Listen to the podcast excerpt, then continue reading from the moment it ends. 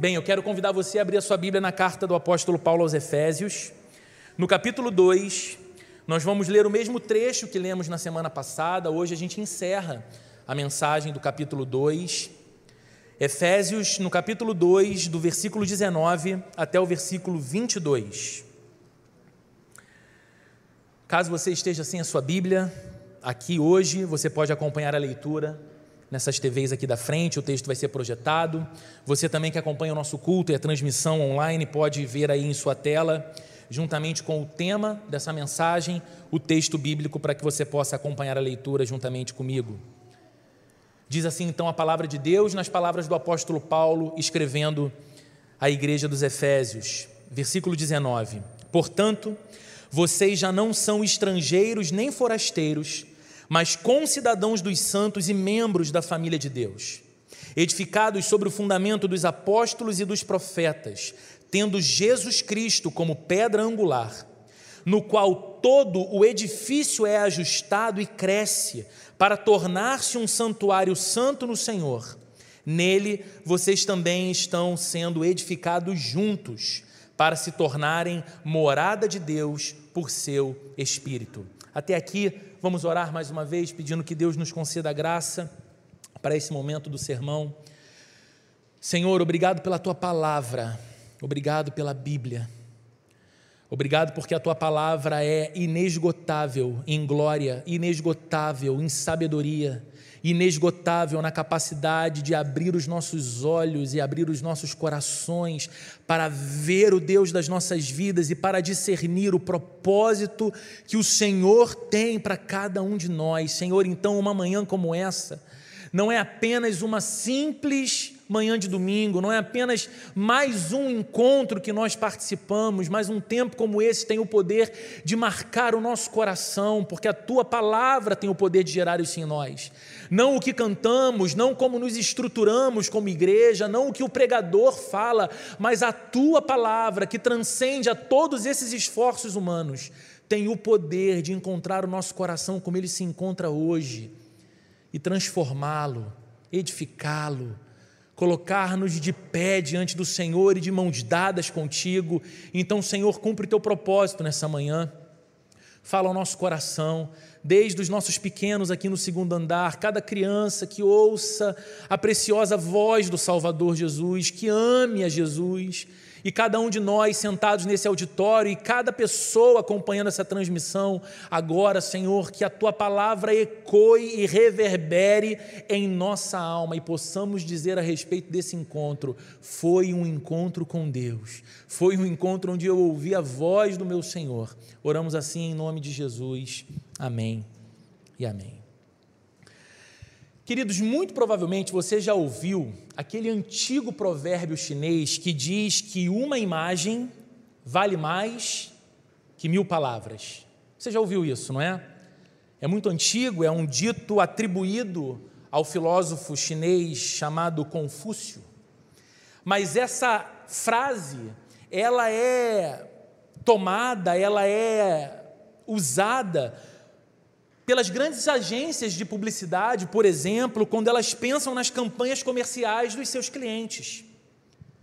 Quando você vê um comercial na TV, você sabe que o tempo na TV é muito caro, então propagandas têm 10, 15, quando muito 20 segundos. E nesse curto espaço de tempo, precisa-se dizer muita coisa. Convencer alguém a adquirir um produto, convencer alguém a viver uma experiência que é sugerida por aquele anúncio comercial, e é então que as agências de comunicação, propaganda e marketing se valem das imagens. Porque as imagens têm o poder de dizer muita coisa. E às vezes uma imagem fala mais do que mil palavras. O jornalismo também se baseia nesse princípio. Para noticiar um fato, para informar a população, é sabido de que uma imagem tem o poder de ganhar uma moldura na nossa emoção, ficar ali, nos prender e nos fazer lembrar de algo que apenas a repetição verbal ou o uso de muitas palavras não teria o mesmo impacto. Eu não sei se você vai lembrar, mas, por exemplo, No mês de junho de 1989, uma imagem ficou marcante e rodou o mundo inteiro. Talvez você possa se confundir, achando que essa imagem que ficou marcante em junho de 89 e rodou o mundo inteiro era a imagem de Maurício, um atacante do Botafogo, comemorando o gol que deu o título do Campeonato Carioca contra o Flamengo e colocou o fim de um jejum de 21 anos sem título do Botafogo. Essa é uma imagem marcante. Com certeza rodou o mundo, pelo menos o meu mundo particular, e roda até hoje. Eu sou capaz de reproduzir a comemoração do Maurício naquele gol. E eu estava no Maracanã, mas não é disso que eu estou dizendo. Por incrível que pareça, tem uma imagem que ficou mais marcante do que essa em junho de 1989. Você deve lembrar de um episódio muito triste que aconteceu nesse mês de junho de 89, que foi, ficou conhecido como o Massacre da Praça da Paz Celestial, em Pequim, na China. A população foi para as ruas, estudantes, empresários, pessoas da sociedade de modo geral, protestar contra o governo. E o governo colocou o exército nas ruas e tanques militares nas ruas, e centenas de pessoas foram mortas no dia 4 de junho de 1989. E no dia seguinte, os blindados do exército chinês nas ruas, em, é, é, é, em curso na direção da praça, foram parados. Foram parados por um homem que entrou na pista e parou na frente dos tanques, impedindo que eles avançassem. Aquele homem ganhou o prêmio de uma das personalidades mais influentes do século XX mas ninguém sabe quem ele é. Nunca o encontraram depois para que ele pudesse receber o prêmio. Ele foi premiado como o rebelde desconhecido.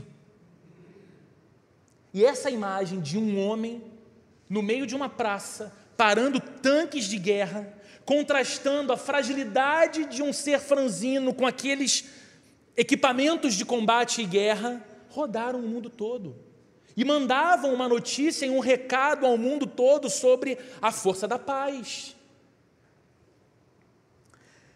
Quando a gente fala de 11 de setembro de 2001, com certeza o que vem em sua mente são imagens do atentado terrorista que derrubou as Torres Gêmeas em Nova York.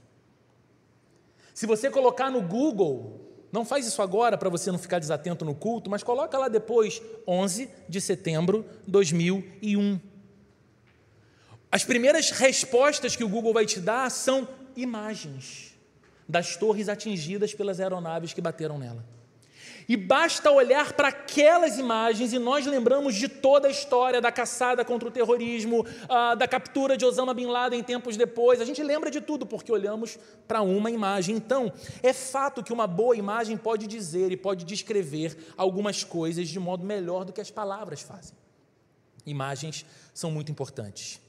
E nós temos visto aqui nas últimas semanas, nesse mesmo trecho que nós lemos hoje, o apóstolo Paulo fazendo uso de algumas imagens para se referir aos cristãos e para se referir à igreja de Jesus.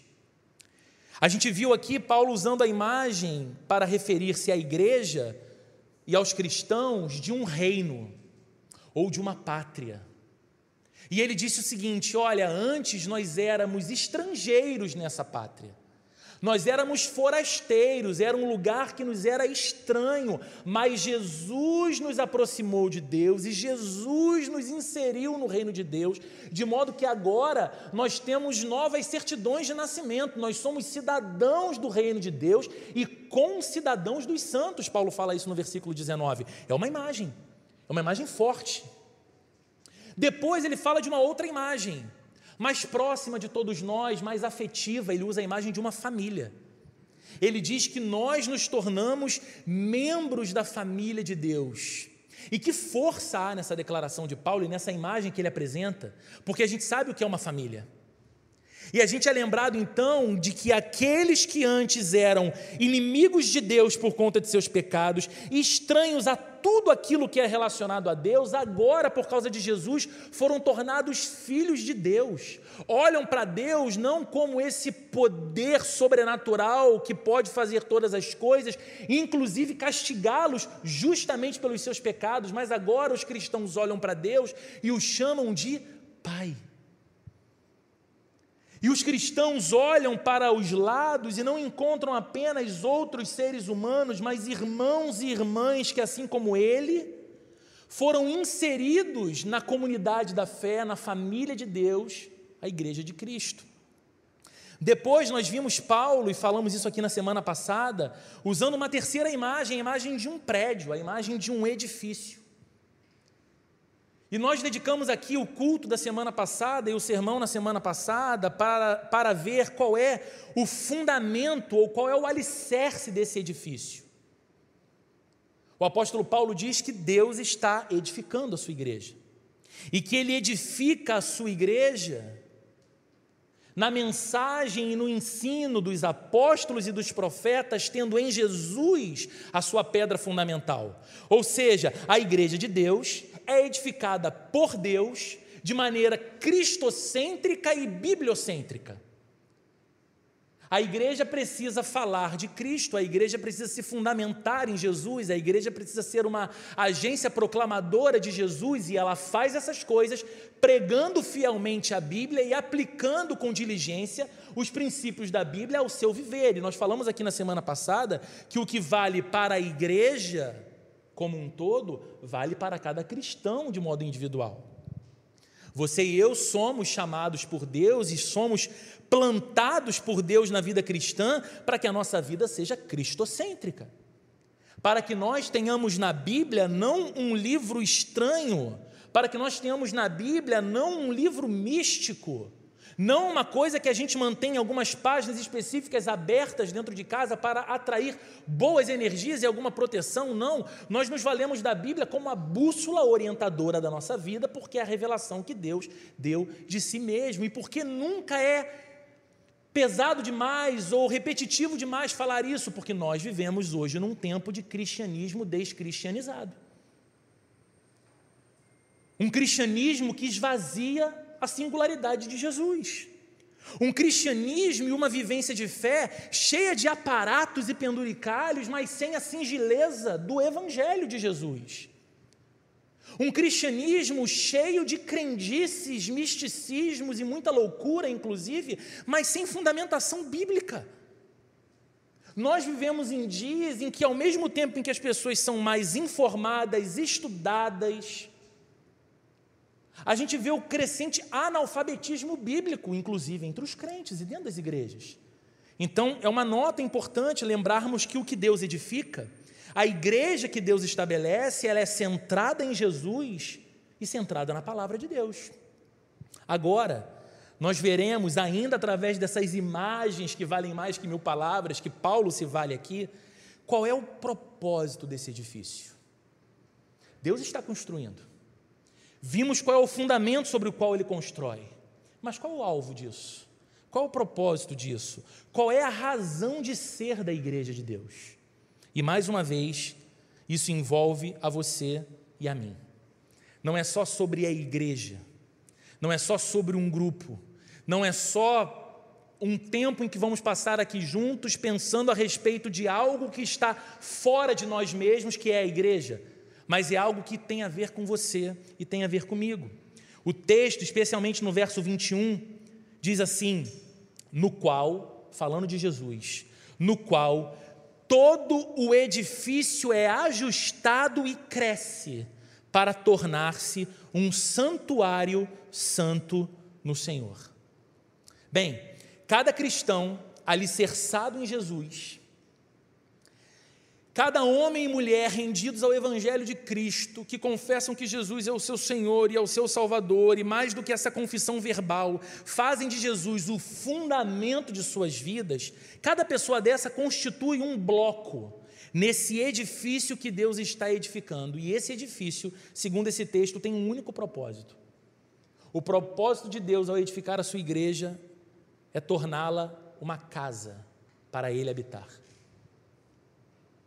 O propósito e a razão de ser da igreja é ser uma casa de Deus, um lugar para a sua habitação. Agora, olha que coisa bonita que a Bíblia diz aqui. De acordo com esse texto, a unidade da igreja e o crescimento da igreja caminham juntos, e Jesus é o segredo de ambos. Olha o que o texto está dizendo: todo o edifício, que é a imagem que Paulo está usando para falar de igreja, um edifício construído por Deus, todo o edifício é ajustado e cresce. Quando fala de edifício ajustado, imagine naquela construção, cada bloco sendo edificado e o quanto aqueles blocos precisam ser ajustados entre si para que aquela obra seja uma obra segura, para que ela chegue ao seu objetivo final. E aqui Paulo está dizendo que essa construção de Deus, alicerçada em Jesus e na palavra, em Jesus todo o edifício é também ajustado, está falando da nossa unidade mas não apenas da unidade, também do crescimento. Ou seja, a não ser que esteja constantemente relacionada com Jesus, a unidade da igreja tende a se desintegrar. E eu queria que você prestasse muita atenção nisso, nessa manhã. Exceto que esteja constantemente vinculada a Jesus, edificada sobre Jesus, a unidade de uma igreja tende a se desintegrar, se desfazer e mais. O crescimento da igreja, possivelmente de duas uma, ou ele cessará, ou ele se dará de modo desordenado e perigoso. Então o que Paulo está falando aqui é muito sério. Porque é sobre Jesus que o edifício é bem ajustado. O que me une a você como um outro cristão o que me une a você dentro da igreja que nós chamamos de comunidade da fé não é e não pode ser, em última instância, o grupo de afinidades que nós temos.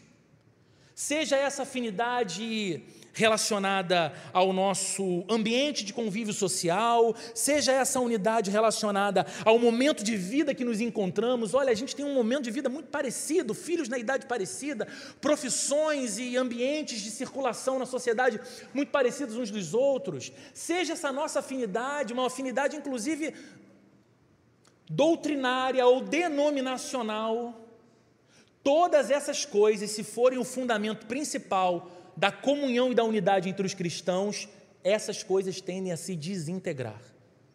Porque o meu poder de divergir de você é enorme. A minha capacidade de me sentir desagradado por você, que não pensa exatamente como eu, não se porta exatamente como eu, é enorme. O que nos torna um edifício ajustado e unidos é o fato de estarmos centrados e edificados em Jesus. Em Jesus as nossas diferenças caem. Em Jesus aquilo que nos separa não tem mais força do que aquele que nos une.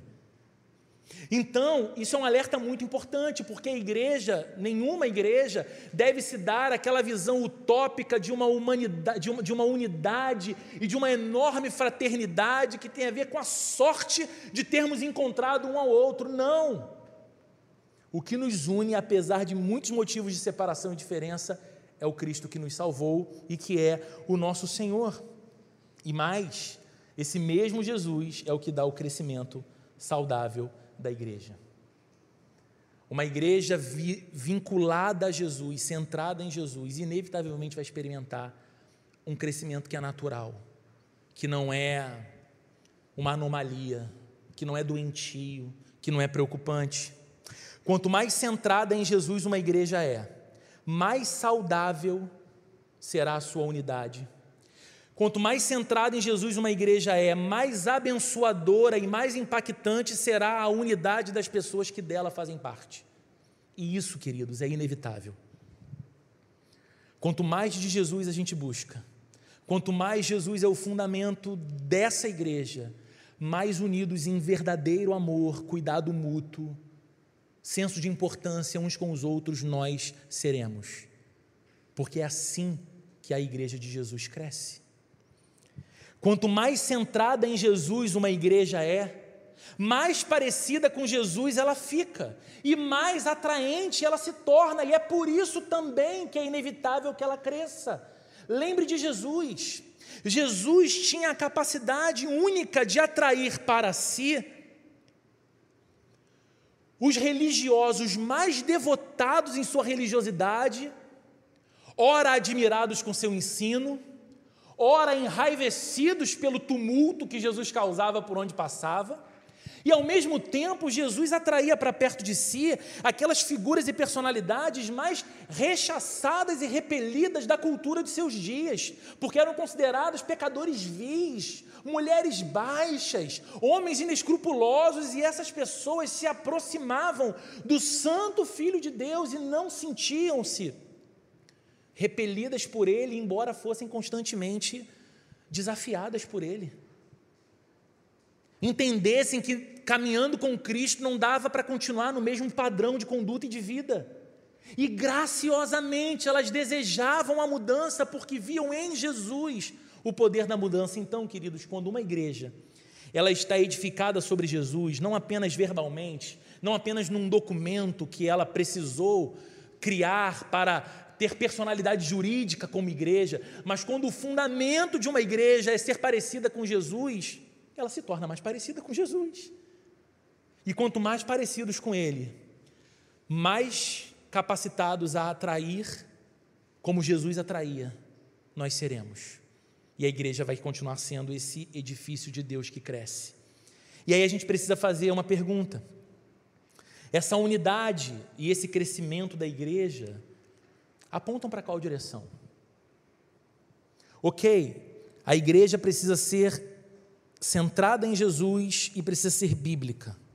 E agora Paulo diz que quanto mais isso é uma verdade, mais essa igreja vai experimentar comunhão, unidade, e ela também vai crescer. Para quê? Estas coisas, essa unidade entre nós e esse crescimento em nosso meio darão em quê? E o próprio apóstolo Paulo responde isso na sequência do verso 21. Olha o que ele diz de novo no verso 21: No qual todo o edifício é ajustado e cresce, objetivo agora, para tornar-se um santuário santo no Senhor. O apóstolo está usando um pleonasmo aqui, sim. Ele está se repetindo, sim, intencionalmente para mostrar o maior propósito da igreja, tornar-se um santuário santo no Senhor. Veja que interessante, embora ele diga que a igreja cresce, ele nada fala sobre o seu tamanho. Então a Bíblia tem uma tendência de frustrar as nossas métricas. A gente tem uma métrica para crescimento que geralmente tem a ver com número de pessoas com a estrutura física que a gente consegue ir equipando e dizendo: olha, essa igreja está crescendo. E sim, essa é uma medida de crescimento desejável. Sim, é muito legal que à medida que mais pessoas cheguem, mais estrutura a gente tenha para receber melhor, para ensinar melhor, para acolher melhor, para servir melhor a comunidade e a cidade. Isso tudo é maravilhoso, mas isso não é o principal quando se trata biblicamente do crescimento da igreja. Note que Paulo fala que esse edifício de Deus, ele cresce. Mas ele não fala dos detalhes da sua arquitetura. Ele não fala absolutamente nada sobre a natureza dos seus eventos. Ele não fala sobre a localização estratégica do seu endereço no determinado bairro, ou no pé direito do seu auditório ou na iluminação e nas cores das paredes, ou na tecnologia presente no culto, ou na ausência da, da, tecnologia presente no culto. Paulo não está falando desses detalhes, nada nesse edifício que Deus está construindo, segundo esse texto, parece servir para exibição exterior. Se for pelo crivo do olhar, a gente não vai conseguir ter toda a certeza de que esse é um edifício que cresce, de que essa é uma igreja que cresce. No entanto, o apóstolo diz que a igreja deve tornar-se um santuário santo e que essa sim é a sua grande marca.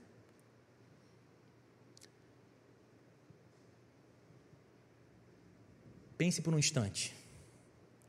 A igreja pode ser grande, ou a igreja pode ser pequena. E não deve haver em nós aquele pensamento de que igreja pequena é que é a igreja boa, igreja grande é igreja ruim, ou igreja grande é igreja boa, igreja pequena é igreja ruim. Porque existem igrejas grandes muito ruins, existem igrejas grandes muito boas, e existem igrejas pequenas muito boas, existem igrejas pequenas muito ruins. Não é o tamanho que define a qualidade da igreja, mas biblicamente, uma igreja pode ser grande, ter uma infraestrutura grande, ter um grande número de pessoas fazendo parte dela, ou ela pode ser uma igreja menor, com uma estrutura mais singela e com um grupo menor de pessoas fazendo parte dela. Uma igreja pode ser conhecida. Uma igreja que a simples menção do nome dela na cidade faz com que as pessoas saibam do que você está falando e bom mesmo é quando isso vem associado com boa reputação. Aquela igreja, claro, claro que nós conhecemos, essa igreja é muito importante no bairro. Claro que nós, nossa, essa igreja, ela, muitas pessoas maravilhosas fazem parte daquela igreja. Pessoas que fazem coisas boas na cidade, pessoas que são bons cidadãos, pessoas que são bons amigos, bons profissionais. Aquela igreja tem uma reputação maravilhosa, ela pode ser conhecida, mas uma igreja também pode ser discreta. Ela pode ser desconhecida. Quando alguém menciona o nome dela, ela, a pessoa faz aquela cara de paisagem do tipo, ah, nunca ouvi falar. E biblicamente, isso não é um problema. A característica dela ser conhecida ou dela ser desconhecida. Uma igreja pode ser rica, ou uma igreja pode ser humilde. Uma igreja pode estar plantada numa região de grande concentração de riqueza de uma cidade. Nós conhecemos, nós estamos de alguma forma, quando você olha para o Rio de Janeiro como um todo, nós estamos num desses bolsões de riquezas e grandes oportunidades. E uma igreja pode ser marcada por isso, ela tem mais recursos. Porque as pessoas têm mais recursos. Mas uma igreja também pode ser pobre. Ela pode ser tão igreja quanto a boa igreja rica, plantada numa comunidade muito carente onde poucas ações e iniciativas do governo chegam para beneficiar o povo, e ali exista uma singela, porém maravilhosa igreja, humilde igreja, plantada. A igreja pode ter todas essas características, grande ou pequena, influente ou não, rica ou pobre, mas a característica inegociável da igreja é que ela seja santa. Disso Paulo fala.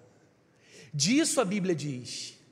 Toda igreja é edificada sobre Cristo, toda igreja que honra a palavra de Deus e que é bíblica, toda a igreja que mantém-se vinculada a Jesus, ela experimenta uma verdadeira comunhão e unidade e ela cresce com um único propósito: o seu crescimento fala da sua santidade. E essa deve ser a marca da igreja: ser uma igreja santa um local de encontro para Deus ali habitar. Se você gosta de história, assim como eu gosto muito de história, eu te encorajo a ler um pouco sobre a história dos grandes avivamentos do passado. Você vai se deparar com algumas coisas fascinantes. Você vai notar que a semelhança entre os avivamentos que a história registra para a gente. A semelhança entre eles é que sempre havia nos cristãos uma forte consciência da santidade de Deus, e essa forte consciência da santidade de Deus os fazia buscar um viver mais santo. Eles queriam tanto uma vida simétrica com Deus, eles queriam tanto uma vida que combinasse com a vida de Deus, e eles reconheciam tanto que Deus é um, é um Deus santíssimo, que eles buscavam a santidade de Deus e eles buscavam a santidade em suas próprias vidas. Por exemplo, quando você estuda e lê sobre a história do avivamento que aconteceu na Inglaterra do século XVIII, muito liderado pelos irmãos Wesley, John Wesley, Charles Wesley e também George Whitefield, um grande pregador. Quando você vai olhando os relatos da história, você diz: meu Deus, como que a Inglaterra foi posta em chamas pelo Evangelho num período daquele, com tantas conversões, com tantas igrejas sendo plantadas, com tantas mudanças visíveis na vida das pessoas, e você vai pegar o início da origem. Você tinha um grupo de jovens estudantes que se reuniam regularmente para oração, encorajamento mútuo, busca da presença de Deus e instrução na palavra. Simples assim. E esse grupo passou a ser conhecido como Clube Santo. Dele faziam parte John Wesley, Charles Wesley, George Whitefield. E o que acontece a partir dali é que esses homens com o coração cheio da presença do Espírito Santo e com as mentes preparadas pelo conhecimento das Escrituras, foram às ruas para pregar o Evangelho. E, gente, literalmente. A história nos diz que por semanas e meses, todos os domingos pela manhã, sete horas da manhã, no meio de uma grande praça pública da Inglaterra. George Whitefield subia nos caixotes de madeira e pregava para uma audiência, repito, às sete da manhã de domingo, de cinco a sete mil pessoas, sem microfone. E aquelas pessoas choravam pelos seus pecados, e aquelas pessoas desejavam a Deus, e aquelas pessoas entendiam que Deus era santo. Elas não eram e eram aproximadas de Deus pela obra do Senhor, mas como isso começou? Como que um grande avivamento começa? Não é com barulho, não é com uma grande campanha, não é com a sua capacidade de fazer semanas de programação impressionante uh, que atrai muitas pessoas para ouvirem boa música, para ouvirem boas mensagens. O movimento do avivamento começa com busca por santidade. Por quê? Porque esses homens entenderam que essa é a característica essencial da igreja de Cristo grande ou pequena, rica ou pobre, influente ou desconhecida, ela precisa ser santa, porque é uma casa santa para Deus que o próprio Deus está edificando. A igreja busca refletir a santidade de Deus, então seu número aumenta. A igreja está tão cativada pelo ser de Deus, ela é tão amante de Deus, que ela começa a refletir o caráter de Deus em sua própria vida.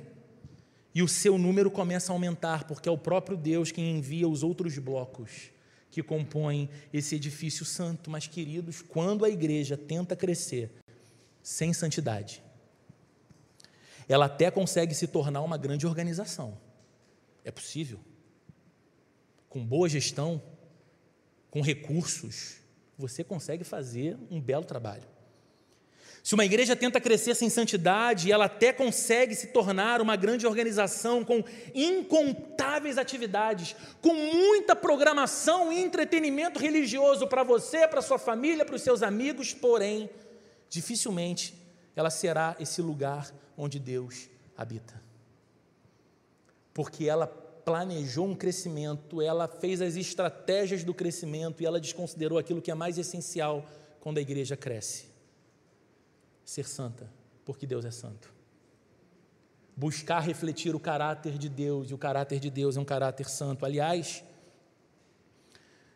eu espero não estar soando exagerado no que falo para você, porque eu me lembro do autor de Hebreus, no capítulo 12, verso 14. O texto não vai ser projetado, mas eu peço que você ouça com atenção. Olha o que diz o autor da carta aos Hebreus, no capítulo 12, verso 14: Esforcem-se para viver em paz com todos e para serem santos porque sem santidade ninguém verá o Senhor. Então, se a igreja de Jesus, ou se uma igreja é plantada numa cidade ou numa região, e ela tem o objetivo de revelar Deus para as pessoas, ela tem o objetivo de mostrar Deus, seu amor, sua glória, seu chamado para homens e mulheres que dela ainda não fazem parte essa igreja não terá sucesso em seu objetivo se ela não for primeiro igreja santa. Se ela não buscar primeiro o que o autor de Hebreus diz aqui, esforcem-se para serem santos, porque a santidade é fator sine qua non para contemplarmos ao Deus que é santo. E queridos, embora ele use a imagem ilustrativa de um edifício Paulo não está dizendo que Deus tem um prédio sagrado onde ele quer habitar, ok? Não é um prédio. Não se trata de uma construção material. Não é um santuário nacional que Deus está construindo e para lá todos nós nos dirigimos para encontrarmos com Ele. Não é um local sagrado. A igreja não tem um prédio sagrado, antes a igreja é feita de vidas santas. E é no meio de vidas santas que Deus habita. E você já me ouviu falando várias vezes sobre o que é a vida do santo, segundo a Bíblia, e que pouco tem a ver com essa incorrigível conduta moral, sempre elogiável conduta moral, impecável conduta de um cristão, primeiramente tem a ver com o fato de que fomos tomados pela consciência de que Cristo nos santificou para Deus. Cristo nos separou de uma vida em que Deus não importava e nos trouxe para a presença do Pai, a quem agora queremos amar e agradar. E o nosso coração não consegue mais passar despercebido pela experiência com o pecado, sem antes lamentar, chorar, se entristecer e clamar: Deus, muda a mim, porque eu quero continuar vendo o Senhor,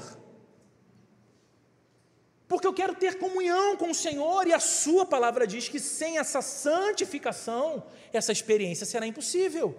Então, muda a mim. Deus habita numa comunidade de homens e mulheres tão imperfeitos como um pecador e pecadores podem ser, mas ao mesmo tempo tão santos como só a obra de Jesus foi capaz de fazer. Deus não está querendo habitar no meio de pessoas perfeitas e impecáveis, mas Ele quer habitar no meio de pessoas tão conscientes de sua glória e de sua santidade, que se esforçam sinceramente, ainda que falhando, para viverem uma vida simétrica com a vida de Deus, uma vida que combina com a vida de Deus. É aí que Deus habita. Por isso, Paulo diz no verso 22: Nele, vocês também estão sendo edificados juntos para se tornarem morada de Deus por seu Espírito. Que expressão linda que Paulo usa, gente. Que maneira de encerrar o capítulo 2. Nele, em Jesus, vocês estão sendo edificados juntos. Mais uma vez ele fala da unidade. E que esse crescimento em santidade e esse crescimento que me faz tornar-me mais parecido com Jesus à medida que o tempo passa. Ele se dá na interação com os meus irmãos e irmãs também. Não é um voo solitário, não é uma busca individual, mas é comunhão. E ele diz: Nele vocês estão sendo edificados juntos para se tornarem a morada de Deus. Queridos, quando Paulo escrevia essa carta, que a gente está aqui lendo, existia em Éfeso, na cidade onde estavam esses cristãos que recebem a carta, um templo magnífico feito de mármore, que era considerado uma das sete maravilhas do mundo antigo. Esse templo era destinado ao culto pagão a uma deusa chamada Diana, que era cultuada como a grande Diana dos Éfesos, dos Efésios, perdão, a grande Diana de Éfeso, ou a grande Diana dos Efésios. Ao mesmo tempo, não em Éfeso, mas lá em Jerusalém, havia o templo dos judeus. Aquele templo tinha uma barreira muito clara contra os gentios. Era apenas o templo santo, eles acreditavam, do povo santo, dos quais os gentios não faziam parte. Só que enquanto Paulo escrevia essa carta, eles deixavam de entender que aquela barreira é, não era mais apenas contra os gentios, mas era também contra o próprio Deus, que não se manifestava mais na glória do templo feito por mãos humanas, mas que revelou a sua glória na face de seu filho Jesus, o Messias prometido. Então pare para pensar: dois templos enquanto Paulo escrevia essa carta, um pagão, o outro gentio os dois projetados pelos seus devotos como uma residência divina, e os dois estavam vazios do Deus vivo. Por quê? Porque agora, em Jesus, existe um novo templo. Agora em Jesus existe uma outra habitação para Deus, e ela não é feita de pedras, mas ela é feita de um povo redimido e santificado por Deus. E nesse povo tem o judeu, arrependido e convertido a Cristo, e nesse povo tem o gentio que antes era um pagão, arrependido e convertido a Cristo, e esse povo, como descreve João na visão do Apocalipse, é constituído por uma multidão incontável, oriunda de todos os povos, tribos, raças, língua e nação, diante do Senhor, o seu Salvador, e dizendo: Digno és, Senhor, pois foste morto e com teu sangue compraste para Deus homens e mulheres que te servem, que te amam, que te adoram. Esse é o templo de Deus. Por seu Espírito Santo, Deus decidiu fazer morada em nós. Eu não sei se você, escutando isso, consegue perceber quão sagrada é a sua vida. E esse aqui não é um discurso encorajador para que você saia daqui se sentindo massageado em suas emoções e mais feliz. Isso é o que a Bíblia está dizendo a você e a mim. Se Deus decidiu não habitar em suntuosas construções que a mente humana e o braço humano é capaz de erguer, mas se ele decidiu habitar pelo seu espírito em corações que se quebram diante de sua glória, em corações que foram transformados pelo poder do seu amor, você precisa olhar para a sua vida e eu preciso olhar para a minha, com a sacralidade com a qual Deus olha para a gente, como casa dele, como habitação dele, como a morada do eterno. Ele não está mais longe, ele não espera que a gente vá quilômetros de distância para um lugar sagrado, onde existe uma mística em que Deus se encontra com pessoas e grandes coisas acontecem. Não, Ele agora está à distância de joelhos que se dobram no chão e clamam: Abba, Pai. E Ele nos acolhe, e Ele tem comunhão conosco, porque Ele veio habitar em nós pelo Seu Espírito. Eu preciso concluir, queridos, e como eu disse no começo, tudo isso nos envolve muito mais do que nós somos capazes de imaginar. E para que isso seja uma verdade, nós devemos nos perguntar quais são as aplicações práticas que nós podemos extrair para as nossas vidas então hoje.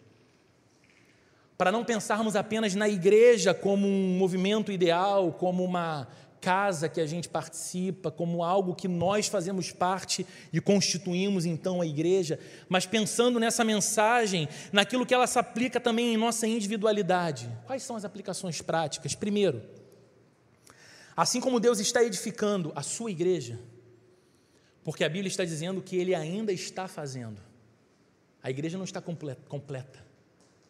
Deus continua salvando homens e mulheres. Deus continua usando a você e a mim, que somos blocos estabelecidos nesse edifício, para proclamarmos o seu amor e o seu evangelho, de modo que outros homens e mulheres sejam incluídos nessa mesma família, inseridos nesse reino de Deus e componham essa construção. Ou seja, Deus ainda está construindo, assim como Ele está edificando a sua igreja. Acredite, Ele também está edificando a sua vida, porque você é parte da igreja de Jesus. Se você está em Cristo, Deus está realizando algo em você.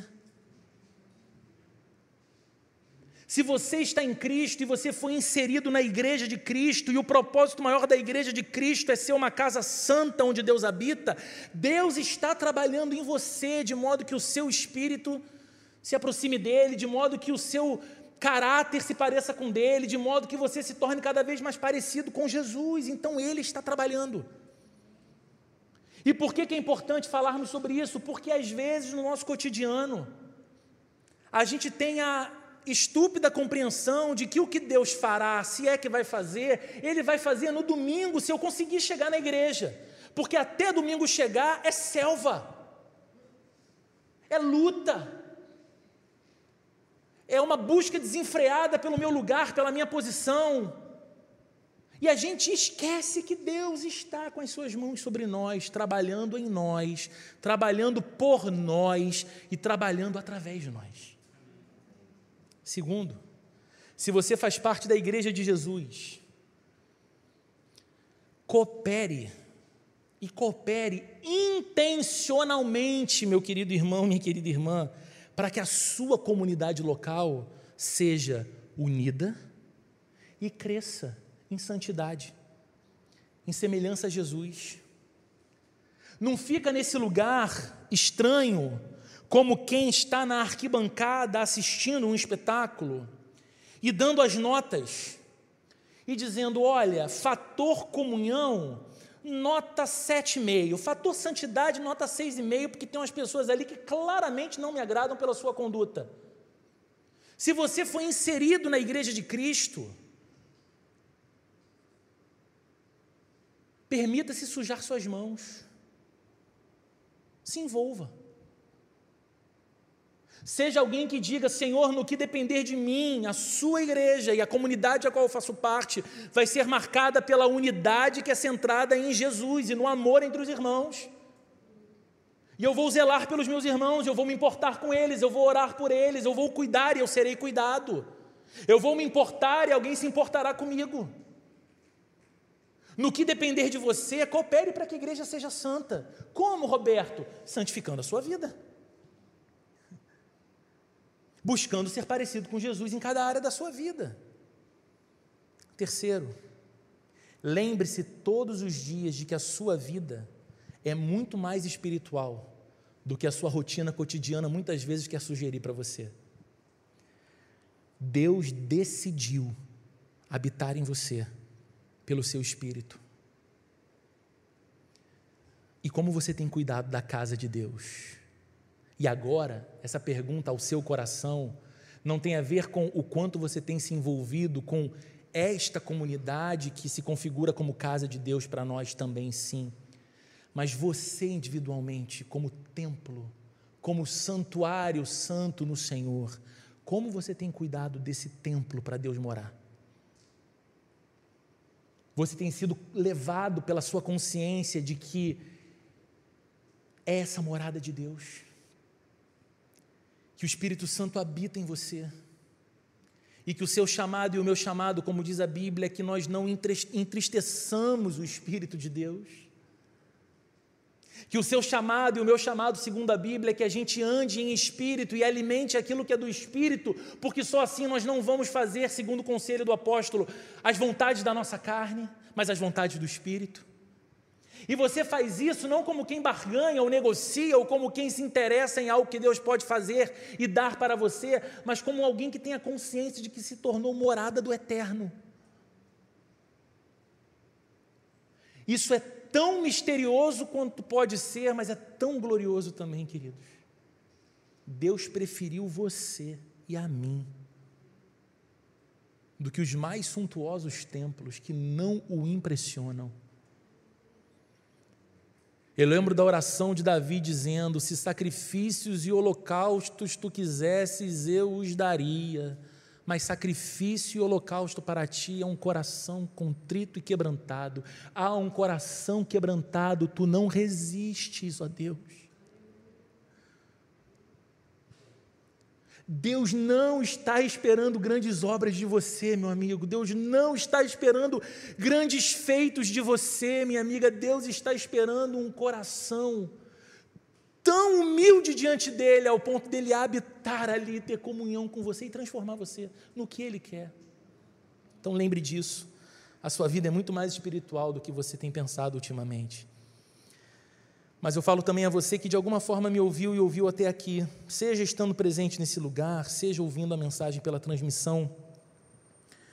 De alguma forma, alguém que te ama muito te convidou para estar aqui, ou alguém que te ama muito te enviou o link dessa transmissão ou você tem sentido nos últimos tempos um estranho desejo no teu coração por escutar sobre Jesus e por talvez estar perto de uma igreja, mas você olha para a sua própria vida e diz: bem, eu não sou essa pessoa que teve um encontro real com Jesus, eu, eu não me considero alguém da igreja.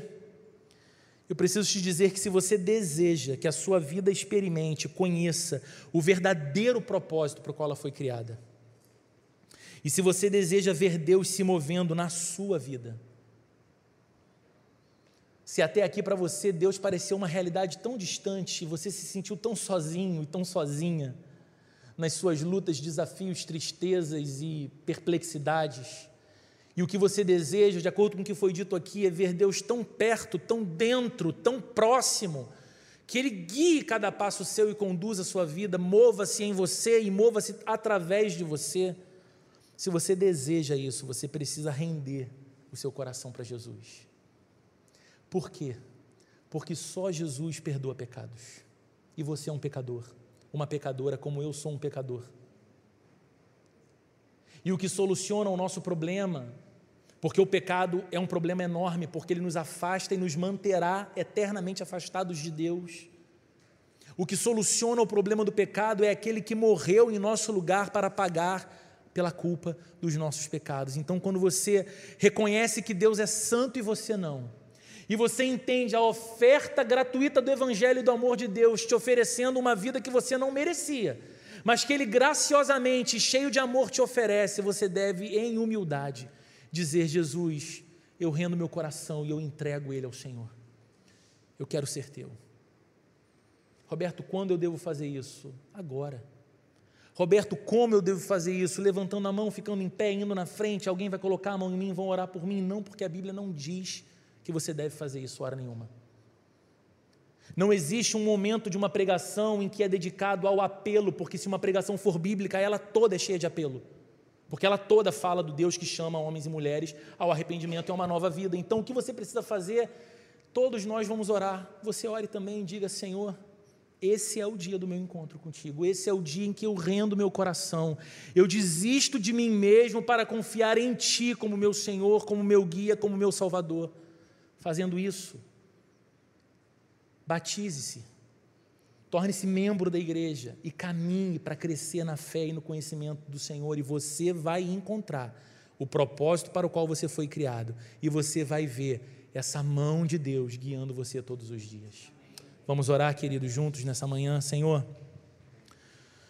Obrigado pela tua palavra mais uma vez.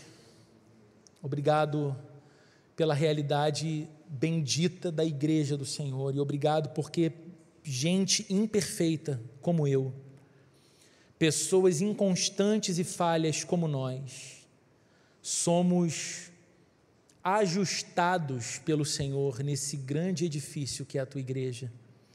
E como disse teu apóstolo Pedro, esse edifício é hoje constituído de pedras vivas. Somos nós, Senhor.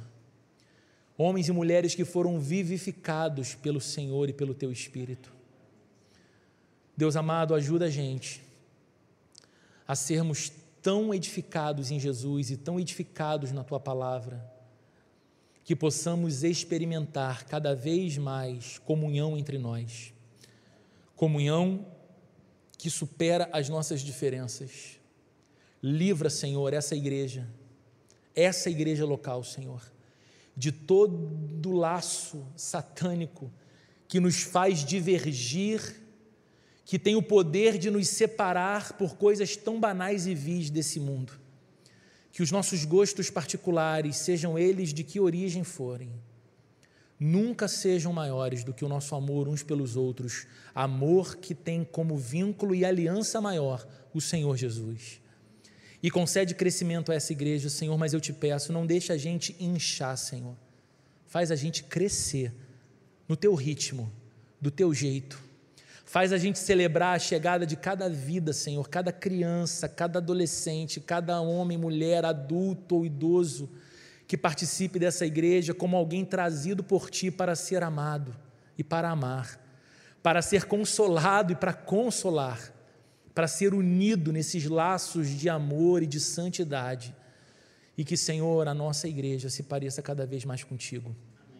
E que nós, individualmente, nos pareçamos cada vez mais contigo e vivamos movidos por esse senso de glória, de que, sendo quem somos, o Senhor decidiu habitar em nós pelo teu Espírito. Obrigado por isso, Senhor.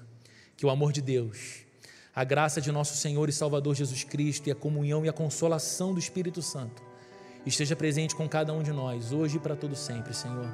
Amém e amém.